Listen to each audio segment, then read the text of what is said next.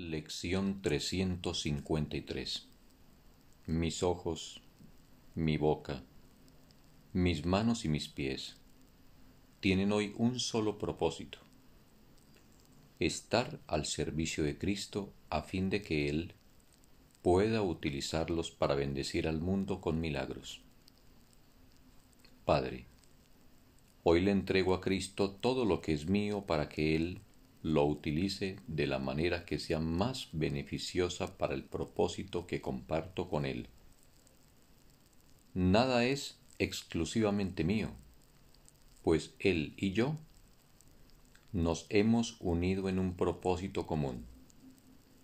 De este modo, el aprendizaje casi ha llegado a su señalado final.